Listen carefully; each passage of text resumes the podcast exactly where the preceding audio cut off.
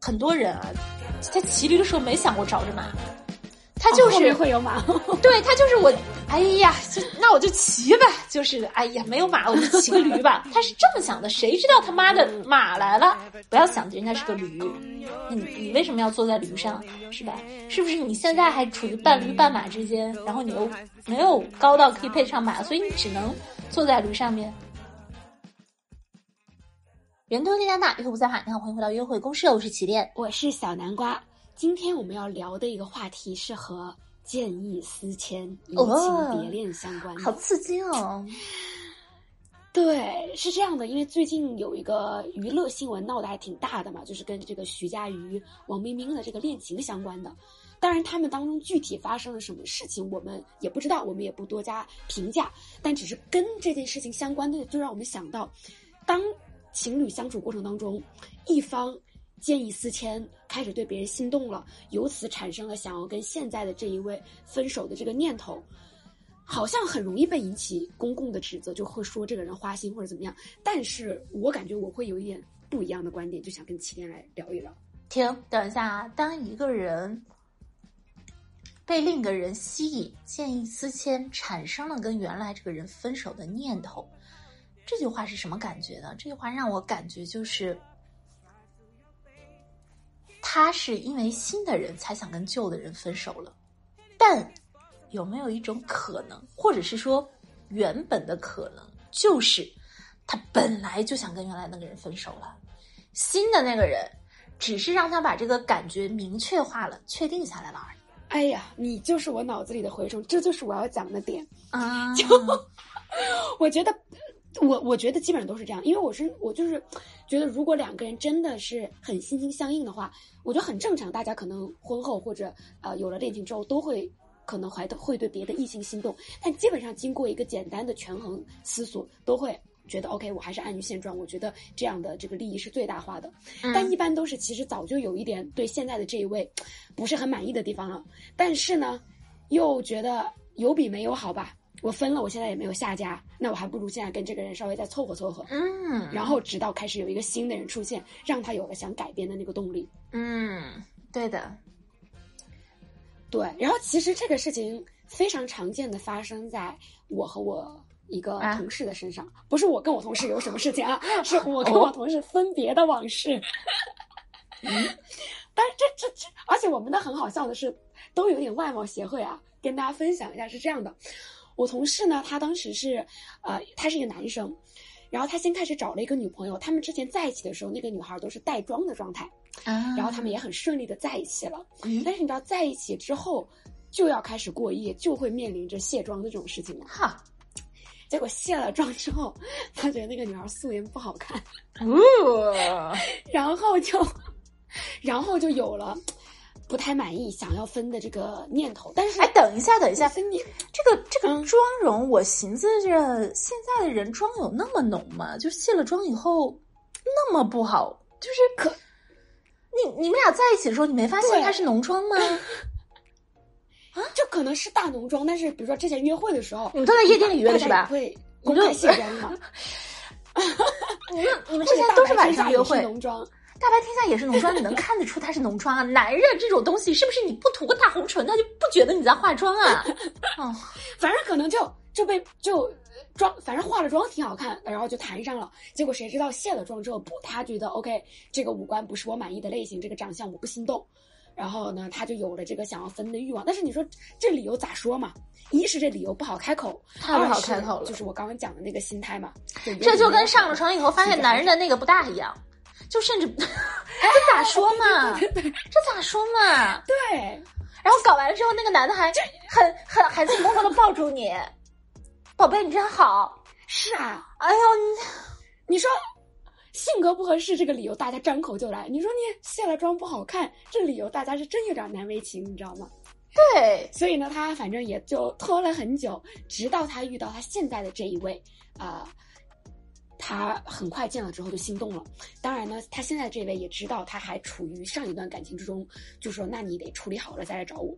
所以他就他当然也没有直接拿长相这个理由去讲了，他可能就扯了一个别的理由跟他分掉了，然后跟他现在的这位在一起了。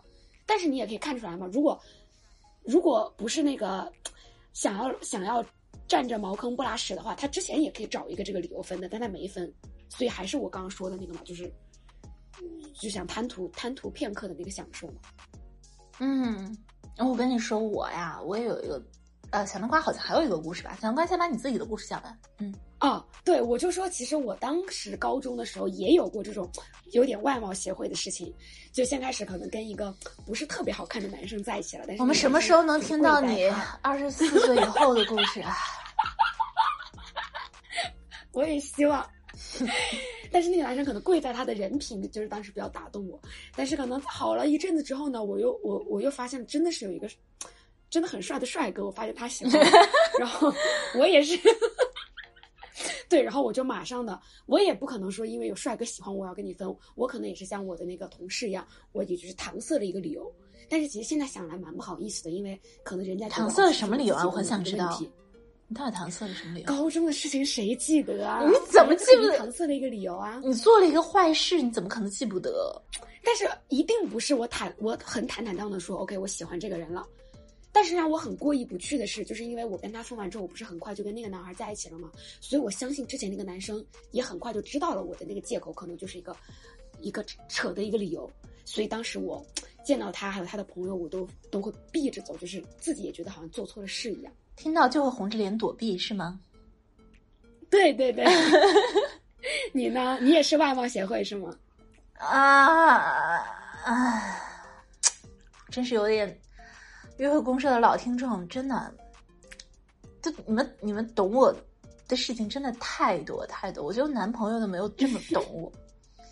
就是我我那个时候我是在跟 A 约会吧，我其实也不能算是见异思迁，那个 A 呢就对我。特别是上头，特别的上头，嗯，我那个时候处于情感非常脆弱的一个时期啊，就是当时很想找人真正的定下来，因为我刚刚跟我一个长达四年的男朋友分手，分了手之后，我觉得我青春都被狗吃了，我就很想找到一个想跟我结婚的人定下来，然后 A 呢对我也是非常的上头，呃，见了一次聊了一次就。嗯，因为那是个外国人，外国人他刚开始对你的上头吧，你还觉得挺浪漫，或者是你会把这种热情视为一种，就如果那是一个中国人的话，你很快能分辨出这种热情，你到底应不应该拒绝。但是那是一个外国人，我就会，嗯，就有一种。就觉得不是同一个种类啊！这种话，这种话非常不礼貌，也显示出了我的无知。但我就是面对一个外国人，我我我有点不知道如何处理我自己的一个呃感受了。就是我也不知道我是觉得 OK 还是觉得不 OK，我也不知道我这个这种有点抵触又有点心动的感觉，到底是因为他是个外国人，还是因为我真的就不喜欢我我我完全分辨不清，我就懵了。然后那个人就一直在叨叨着，类似于要带我回家见他爸妈呀，然后要让我跟他就是什么时候结婚呀，然后又把又把他的所有的故事都告诉我呀，然后又一直问我说：“哎，你觉得你对我怎么样？我你觉得我怎么样啊？我好不好啊？我是你理想中的伴侣吗？你也给我讲讲你的故事吧。”我就很懵，就是他说一句我答一句，他说一句我答一句，就是感觉被他拽着进入了一个他的世界里面去了，就是被他拽进去了。嗯，然后这时候 B 突然出现了。B 呢，跟 A 是一个完全不同的一个人。A 是一个呃一个外外国人，虽然中文说的特别好，但是他也是很洋派的那种。然后 B 呢，就是一个西北汉子，呃，一种一个非常混不吝，呃，那种骑着大摩托车的那种人。嗯，那不就是你的心头肉吗？就是看起来是我的心头肉，但是他又有一点啊，他其实也不全是我的心头肉吧。就我喜欢的成功男士，但 B 不是一个成功的男士，他是一个失意的中年人啊，他是失意的中年人，嗯，身上有一些颓废的这个东西，正好跟 A 身上，A 是一个在大厂工作的非常意气风发的人，形成了鲜明的对比。然后我跟 B 聊天聊的是非常的投机，然后我就。我就我就跟 B 聊着聊着，我就觉得，哎呀，我得我得去拒绝 A 了，我得拒绝 A。然后我就立刻跟 B 说，我说咱先不聊了，不聊了啊，我我去我就回绝个人儿，哎，我就回绝个人儿。然后呢，我就操起电话跟 A 说，我说 A，那个本来准备这周六不是去找你玩嘛，我不去了。他本他他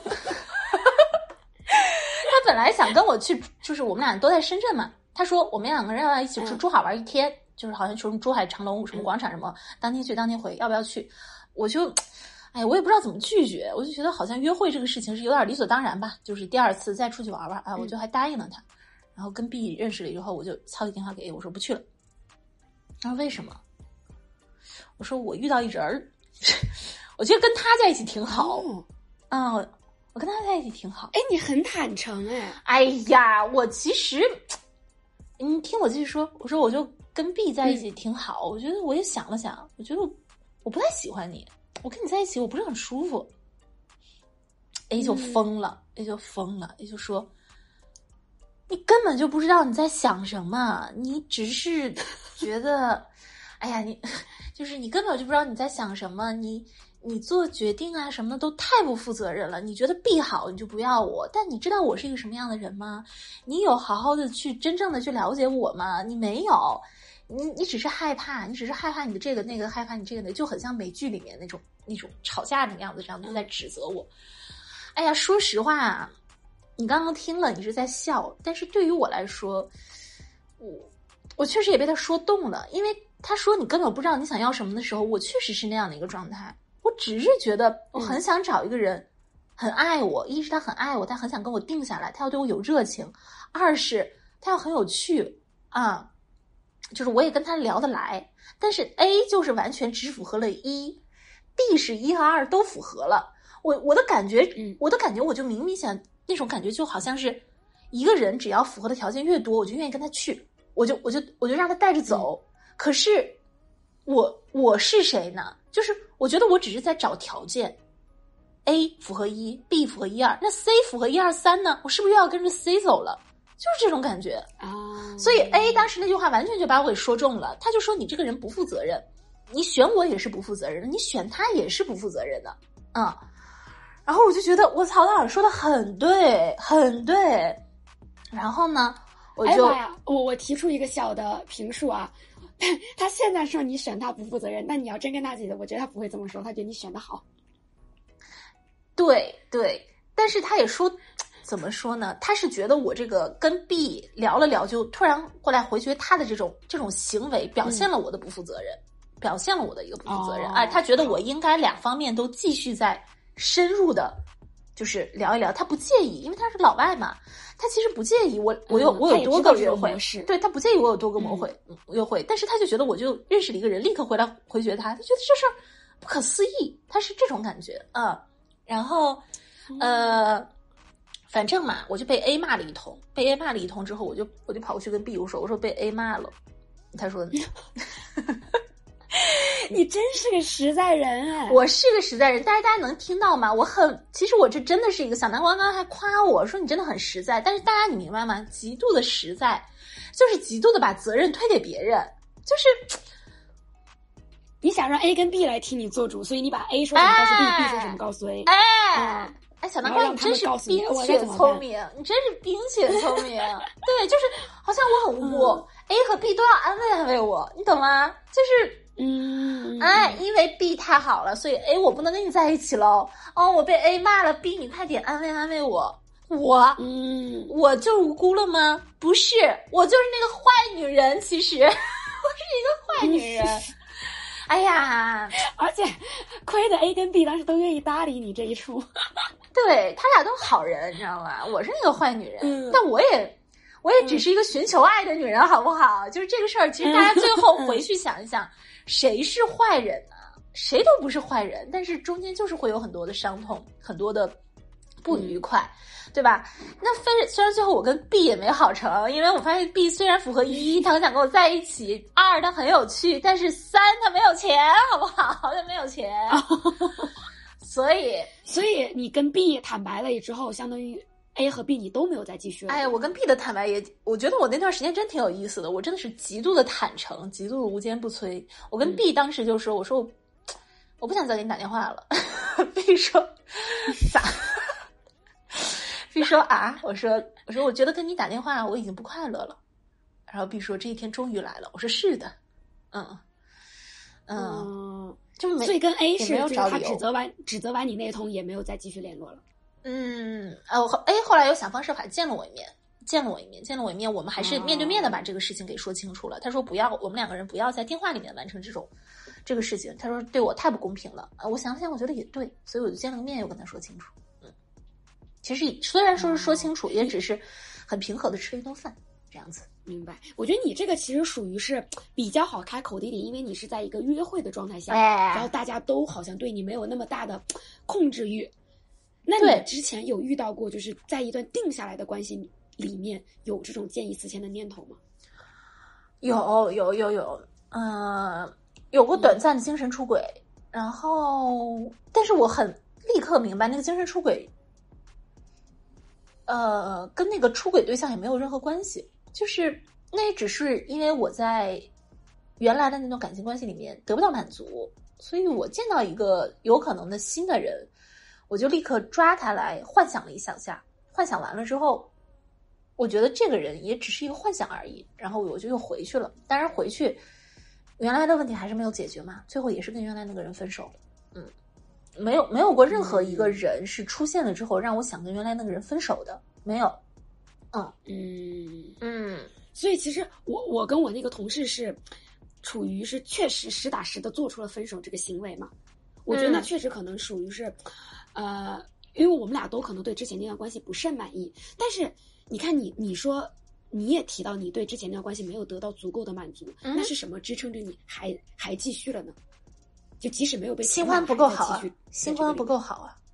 啊，就你们两个人都出现了一个，足够能够弥补的，对，你们两个人都找到了一个足够美和足够帅的好吗？那我是，就是、哦我新的那个没有很帅，然后也只是满足了我的一点精神上的一点、一点，就是交流啊、共鸣而已。我觉得真的大家要明白一个问题啊，就是性吸引力绝对是爱情的第一驱动力。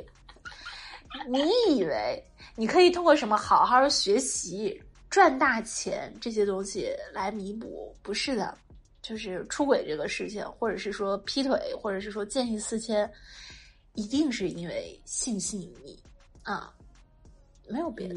我不会因为一个人钱多而出轨的，就这个，这个，嗯，我可能因为一个人钱多跟他结婚，好像也不会，就是。大家一直觉得钱啊什么的东西，其实，在两性当中没有那么重要，甚至什么好的职业啊，它只是一个社会意义上结合的会去考虑的一个东西。但是它在两性里面，呃，在情爱里面，它是屁都不是的，屁都不是的。我我之前有一个呃理发师啊，我那理发师如果经常看我直播的朋友应该也知道，看我新浪直播的朋友也知道。他是我一个专属的理发师，但是他最近离开了，离开了，离开了中国。他在走之前，他跟我见了一面，见了一面，他跟我聊了一个天。他有句话让我印象特别深刻，他说：“没有女人是喜欢钱的，女人喜欢有钱的男人，是因为男人太不中用了。但凡有个中用点儿爷们儿，女人怎么会喜欢有钱的男人呢？”嗯，我觉得他说的特别对。嗨，嗯。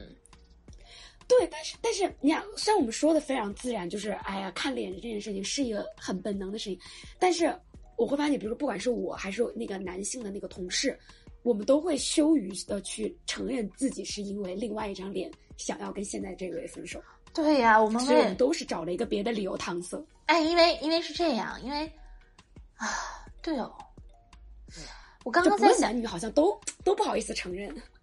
真的都不，因为因为是这样，我们都没有办法，因为如果我们 judge 别人丑，或者是我们 judge 别人的长相不是我们喜欢的类型，那我们也把自己放在了一个可以被别人 judge 的一个点上，就是嗯就是如果我说别人丑，那如果有一天我遇到一个人，他觉得我丑，那怎么办呢？我怎么去面对这个事情呢？这个时候，其实我觉得人和人之间是有一种将心比心的感觉，就是我们我们没有办法说这么伤人的话，这句话太伤人了啊！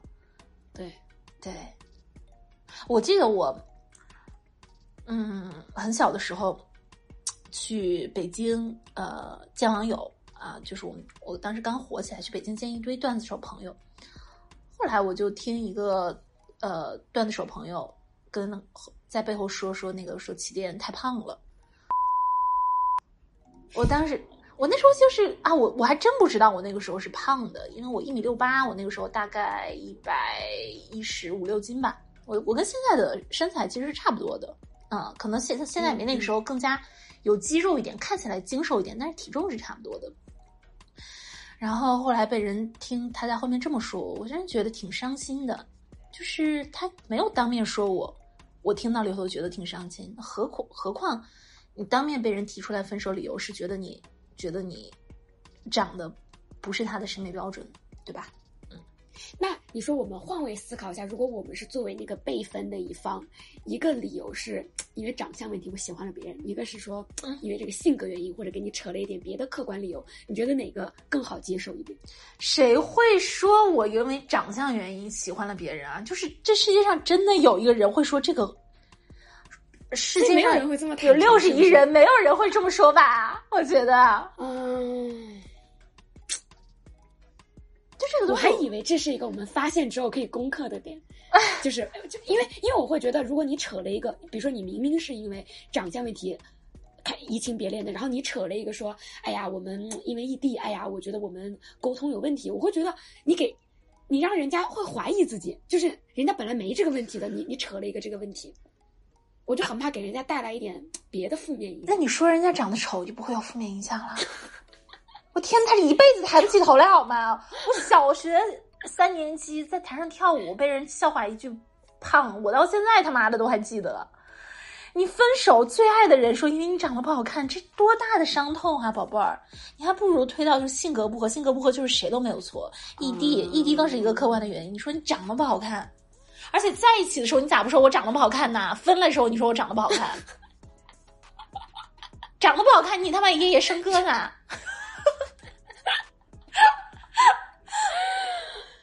明白哦。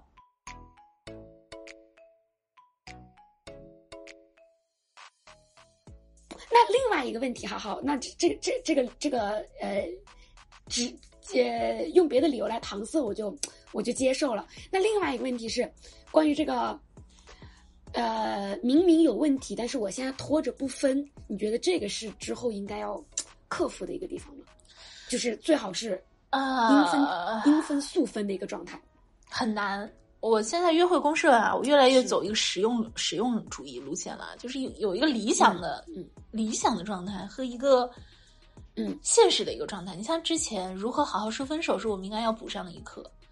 在约会公社很很早的前十期吧，我们讲的这样的一期，在里面我们有一个观点，就是说分手要当面说，对吧？不要微信说，不要电话说，你要当面说，你要陪着对方把那个约手后的那个痛苦给解决掉，你有这个义务。嗯嗯。但是呢，在我上一次的分手当中，我所采用的分手策略是两个人很心有默契的，就突然有一天我们两个人就不互相联系了。就是，嗯，前一天晚上还是很照常的道完晚安，可是那个时候两个人已经明白，摇摇欲坠很久了，就是已经很难去挽回什么东西了。但是两个人还是保持着体面。之前曾经分过一次手，闹过一次分手，然后也谈过一次分手，都没分成功。又苟延残喘了几个月之后，突然有一天，我们两个人第二天就很有默契的，再也没有联系彼此。可能在那一天的之前的每一天都是。两个人都在熬，就是，哎呀，我今天是不是应该作为女朋友发个信息，或者是，哎呀，一天都没发信息了，是不是不太好啊？那我晚上发个晚安吧。就一直是这种感觉。突然有一天，我们俩人就是谁都不想做那个人了，都累了，不想装，都没有再踏踏下一步了。对，就是再想想，如果我不做，你会做吗？可能都是这么想，或者真的没有。那一天晚上睡觉之前，就真的没有等到对方那个信息，我们两个人发现自己松了一口气。松了一口气啊，然后就这样分开了，分开了。我反而觉得这是我最无痛的一次分手吧，可能也是因为这一次分手说是那一刻开始分手，但其实是在我们几个月之前第一次提分手，那个分手的过程就已经开始了，对，就已经开始了。我们一直在陪双方就是这样子消磨、消磨、消磨、消磨。对，其实相当于这几个月，相当于是你们的一个恢复期。哎，说是在一起，但其实像一个恢复期。对，是的，是的。所以，所以我在想，就是我们当然是有一些理想的状况，但有的时候我们没有去设想到的一些一些理想状况，反而经过实践，让我们发现好像也不错。就再回到我们今天的这个呃话题当中，人见异思迁了之后，人见到了自己处于一段自己不是很喜欢的一个关系里面，然后还有遇到了一个新的人，就是已经处于一个不是很喜欢的关系里面了，是要立刻快刀斩乱麻去以一个完整的心态去迎接下一个人呢，还是说就这样骑驴找马？我认为绝大多数的人都会选择骑驴找马，因为。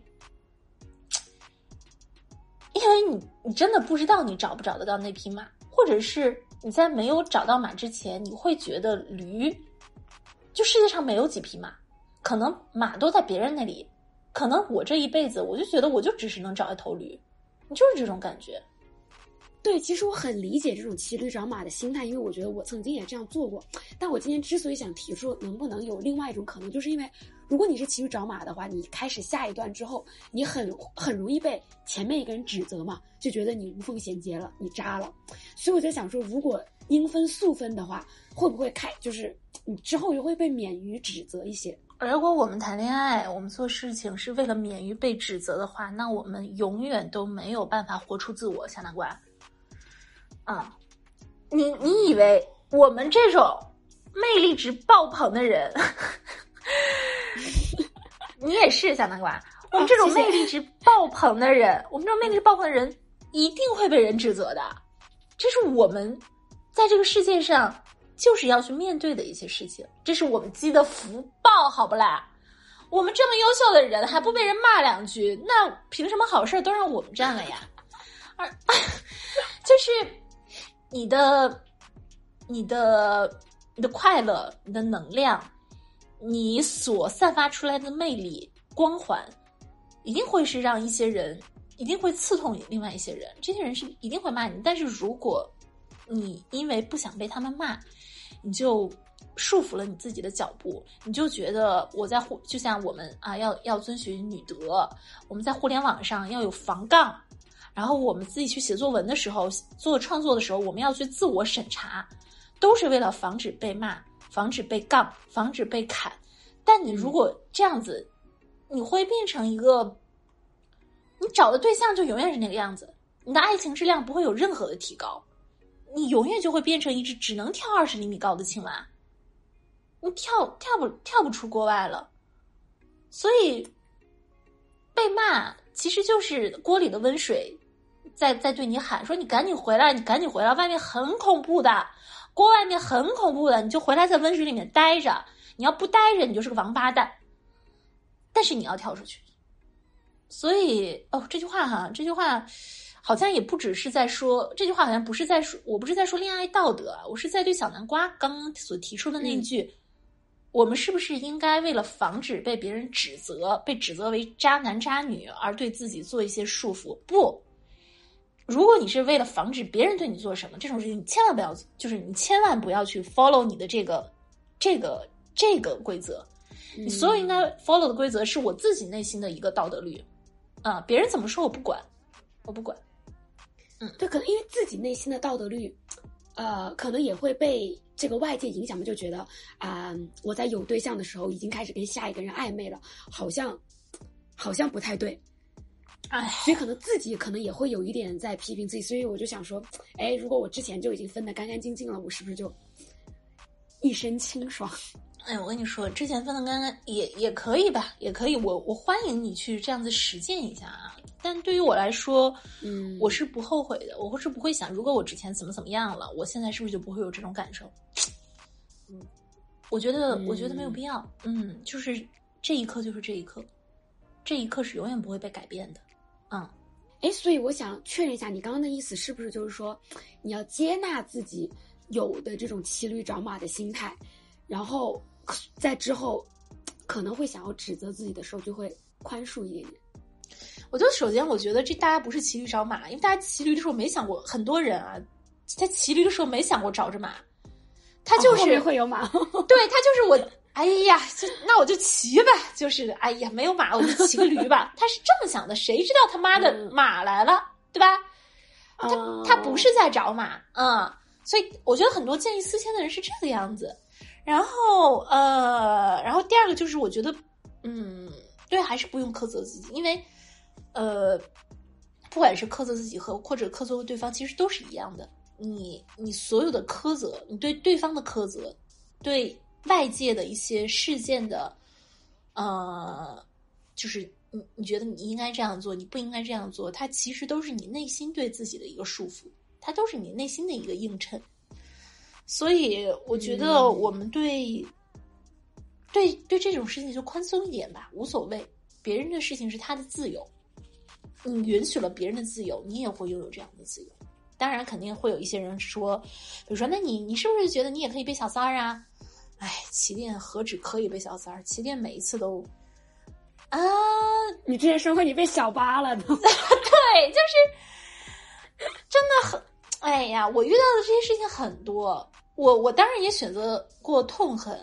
我也选择过愤怒，但是没有到现在看，我觉得我现在都选择了无所谓，因为就是都太有意思了这些事儿，嗯，让你觉得现在爱情对我来说，它不再像是以前一样那么重，就是我会觉得它就是我用来证明我自己价值的一个工具，不是了，我觉得挺有意思的，玩一玩，闹一闹，挺好的，然后看看我们，哎。猜猜我们这次又会怎么分手呢？会不会又有新的分手方式出现呢？对，不要那么不要那么的孤注一掷。嗯嗯，所以对于呃那些被建议私信之后被分手的对象，你觉得我们会有什么心态上的建议想给到他们吗？你有吗？就比如说在听完我们的这个节目之后，就是多多一点理解，就是呃，有劝人。劝人理解，天打雷劈，好吗？对吧？我我现在觉得现在大家的力被分的人的戾气是很重的嘛，他会觉得说，哦，你骑驴找马之前，我我这个驴就被你利用了，就明明你没那么喜欢我了，结果你还哦把我利用我这个男女朋友的价值，直到你找了新的一位，太好笑了！人家要不利用你，你能跟人家当男女朋友吗？很想跟人家当男女朋友的是谁呀？是你哎，好不好？人家就是怎么说呢，小南瓜，你和之前那个长得丑的人，是他满足了他的一个愿望，他凭什么后来去指责你呢？要不是你骑驴找马，他能跟你当男女朋友吗？啊，要不是我骑驴找马，对呀，就是我，我又要说一句非常违反大众常识和想法的话啊，唉。什么？这个人本来不应该是你的，他本来就不是你的。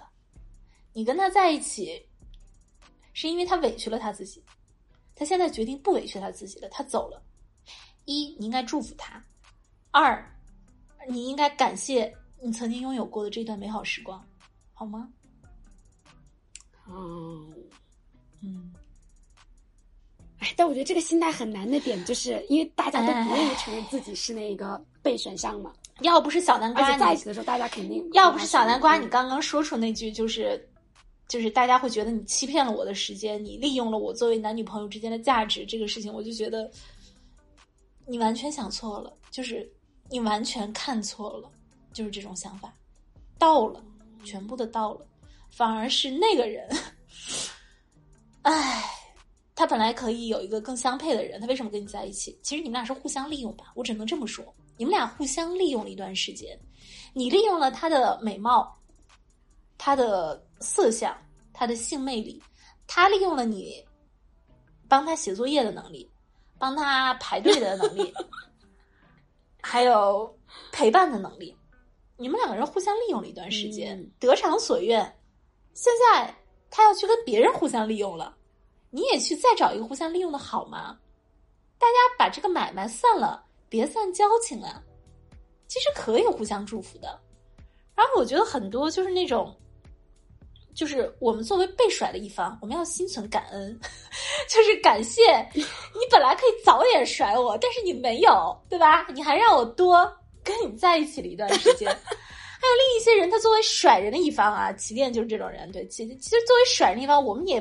不要太就是那个趾高气扬了，就是人家也跟我们在一起的一段时间，人家也很努力的做出了一些事情，以配得上我们啊，我们要也要也要心怀一个感念啊，不要想人家是个驴，那你你为什么要坐在驴上？是吧？是不是你现在还处于半驴半马之间，然后你又没有高到可以配上马，所以你只能坐在驴上面？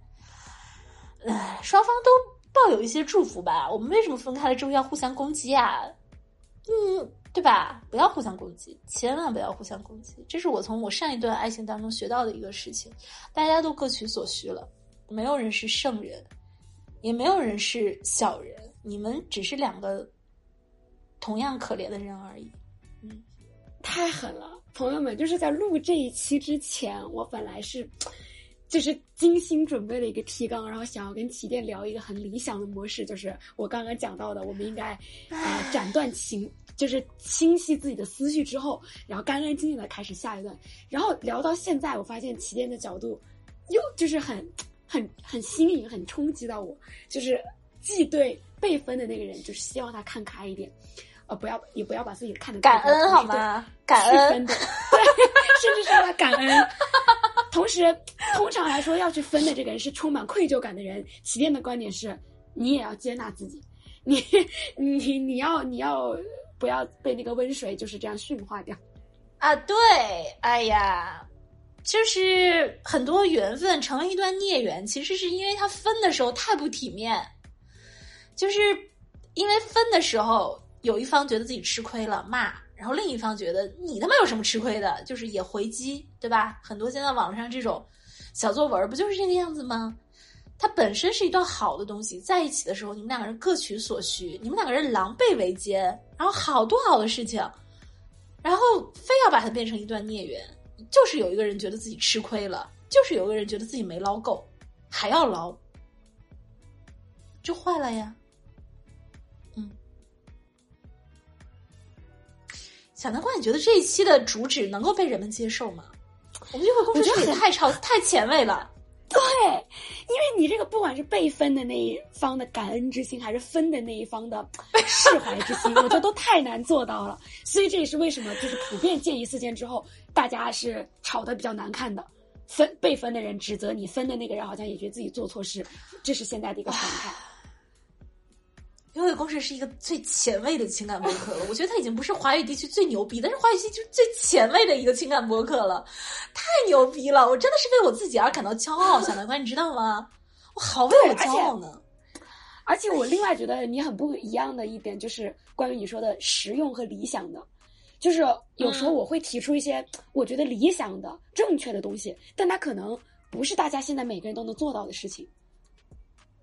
然后你会给出一个很你的那个点也很棒了，你的那个点也很棒了，就是让我觉得人有理想是一个很好的一个事情。那我们不可能就是流俗的，就是对吧？就开始撕逼啦，或者是怎么样，或者是说你你就扒着他怎么怎么样？有有理想是特别好的事情，但是正因为有了理想，我们才能够看到，呃，就是我们要承认现实的难处，对现实的难处，呃，现实的难处。啊，我们不去诋毁理想，但我们也不去诋毁在现实当中摸爬摸爬滚打的人，就是这样。是，哎呀，嗯，我喜欢这一期。哎呦，那你能不能把它分享到你的朋友圈啊？我不敢呀，这么前卫的观点。Why？这哎哎，那你那你你分享一个流俗的大众的观点好不好？你分享一条就是那个如何说分手是我们好好的要补上的一课，你把那一期分享到你的朋友圈里。你至今为止一期约会公社都没有分享到你的朋友圈哎。是，但是我身边亲密朋友都知道这个，就是对。那那那那那，分享一期，分享一期好吗？这个约会公社的这个海报又没有你，你只是一个漫画的形象出现。诚然是如此。这一趴不准剪啊，小南瓜 不准剪。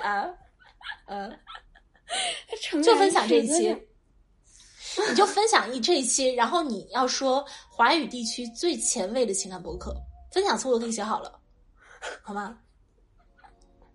一定要这样吗？而且这一期会在七夕那天上哎，多好！哇哇！这期在七夕那天上呀，我的朋友们太刺激了，不知道我要被骂成什么样子。我很不敢，因为我刚刚讲到的，就是那两位，他好像都还在我的朋友圈里。当然他们肯定也不会你把他们俩屏蔽了这一期我不敢的呀。为什么不敢屏蔽他们啊，你说屏蔽他们哦哦，啊？屏蔽他们吧。try 空